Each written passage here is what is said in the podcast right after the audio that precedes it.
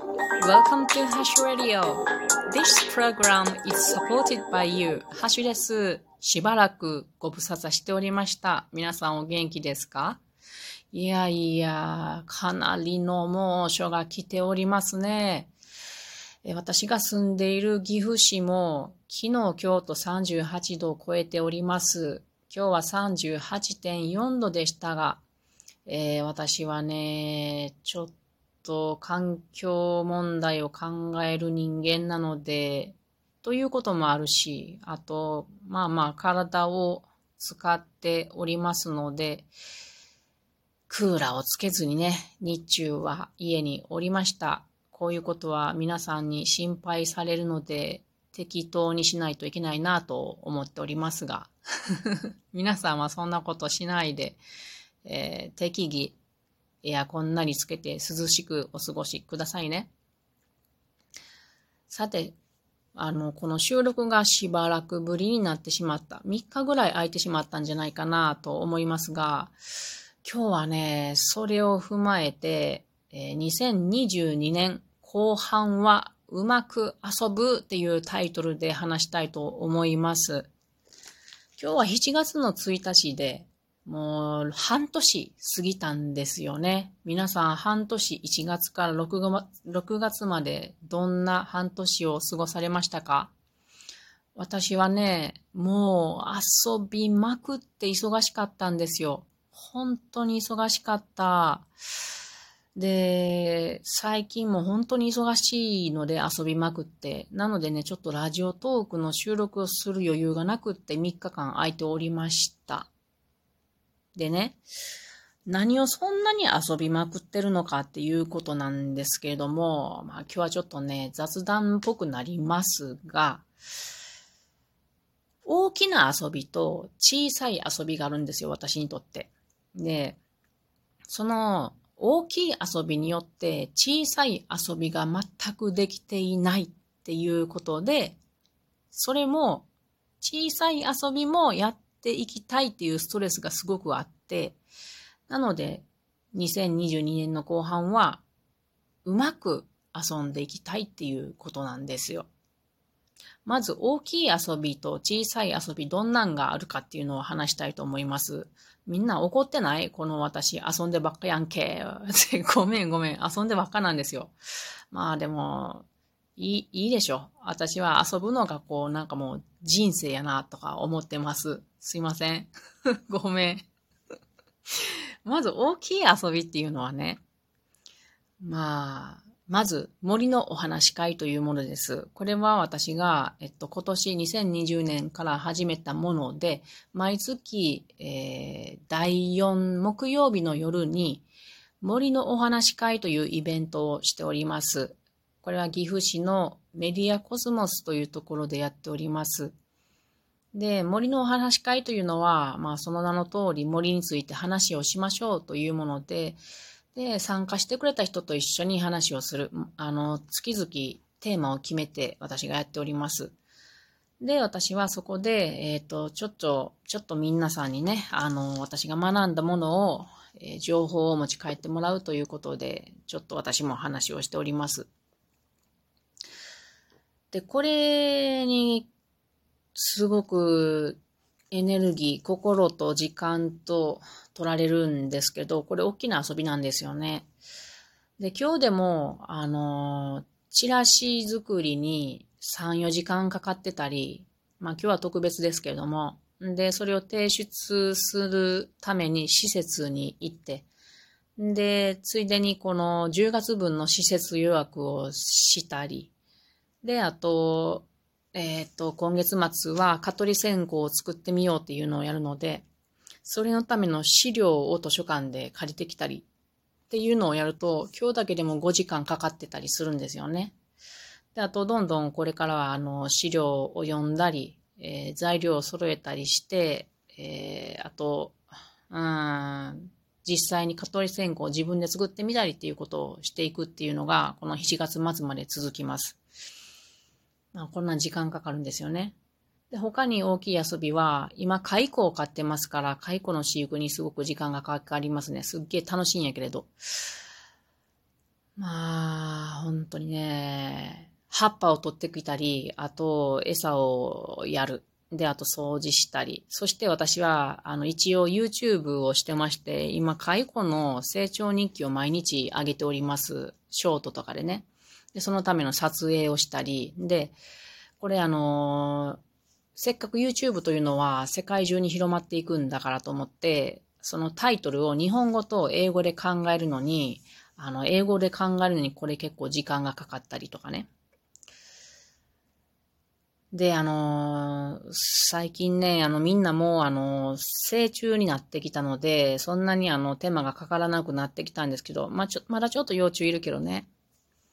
で、あのー、成虫になると本当に餌も食べないし、何にも手間がかからないんですけれども、今日ふと見たら、あの、成虫が卵を産んだやつが、孵化してたんですよ、一頭。おまた始まるって思って、またこれ忙しくなるなって思ってたり。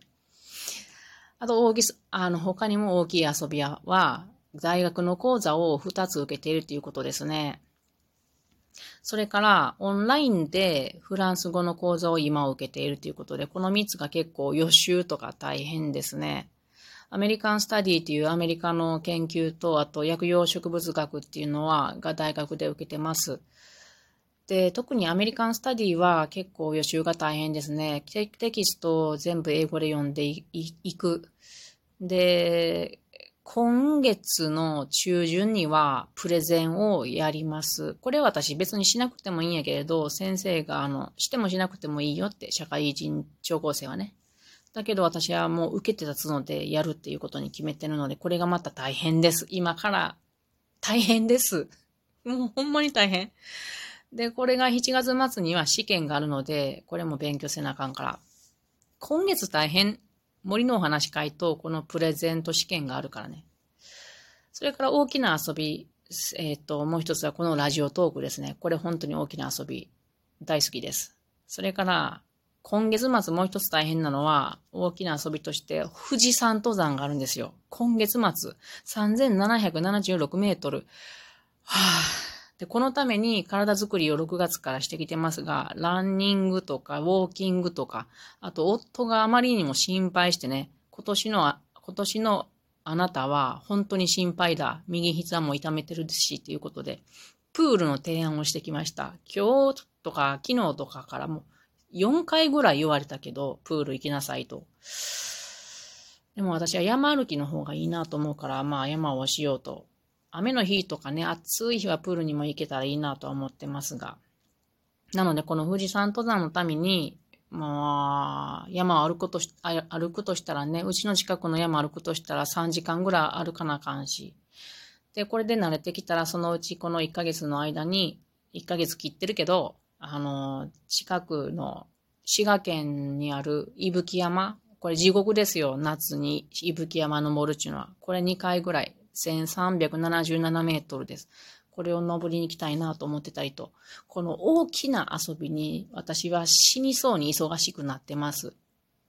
で、そのために小さい遊びができないというのは、小さい遊び言うてみると、ギターとか歌をゆっくり楽しみたいとか、あと冷たいお菓子を作りたいとか、これゼリー、アイス、プリン、冷たいケーキ、作って食べたい。これが一個もできてない。それから夏用のピアスを作りたいとか、夏用のスカートを作りたいとか、靴下の繕い、ダーニングをしたいとかね。あと、蚕の絵を描きたい。これ去年から思ってんのやけど結局できてないんやんな。成虫と幼虫のそれぞれの絵を描きたい。あ、一回描いたわ。一回描いた。でも人にあげてしまったんや。あと、友人に夏の挨拶の手紙を書きたいとかね。あと、薬草でチンキとかお茶を作りたい。まあ、野肝臓っていう花が今咲いてるから、ヤブ肝臓とか、これを食べたいとか。ネムの木の花が咲いてくら、これお茶にしたいとか、毒ダミのお茶を作りたいとか。あと、自然散策をゆっくり、勉強関係なしにゆっくりしたい。これをすることって植物の勉強になるし、あとキノコ、虫、鳥の勉強になるが、結局勉強なんやけど、でも楽しくやりたいの。ゆっくりと、時間関係なく。で、あと興味のある本とか資料をゆっくり読みたい。これ昔やってた。一年前ぐらいやってた。1年前ぐらいは、こう、環境問題のこのインターネットのこの情報とかを読んでね、これをプリントアウトして焼くとかやってた。楽しかった。あと、岐阜に来たから川遊びをしたい。これやりたい。この文化は私になかったから岐阜でやりたい。それから綺麗な包装紙とか厚紙が取ってあるから、これを封筒にしたり名刺を作りたい。こんないっぱいやりたい。できてない。っていうのは、これは大きい遊びのために心と時間を奪われて、奪われてしまってて、焦っていっぱいいっぱいになってできてないんですよ。これ本当は時間あるのにこんな状態になってるから、うまく計画ができてないからこれが起こるんですよね。なんとなくなんとなくその日その日、えやってて、で夕方にいっぱいいっぱいになって、なんかこういろいろできなかったってなってしまう。だからこれを2022年の後半はうまく遊びたい。なので計画を立てたいと思います。あんまり計画細かくやるとうまくいかん、倒れてしまうから。まあ例えばね、午前中に山歩きをしましょう。あの、勉強は置いといて、山歩きをして、そんで自然を楽しんだりしましょう。で、午後からはお話し会の準備、1時間勉強取りましょう。大学の勉強1時間取りましょう。その他の時間は小さい遊びをしましょう。こんな感じでやりたいと、この後半の半年思います。皆さんは、こ れ今めっちゃ必死で話してる。皆さんはこの2022年の後半、どうやって過ごされますか？よかったらコメントなどいただけたら嬉しいです。それでは皆さん、またね。バイバーイ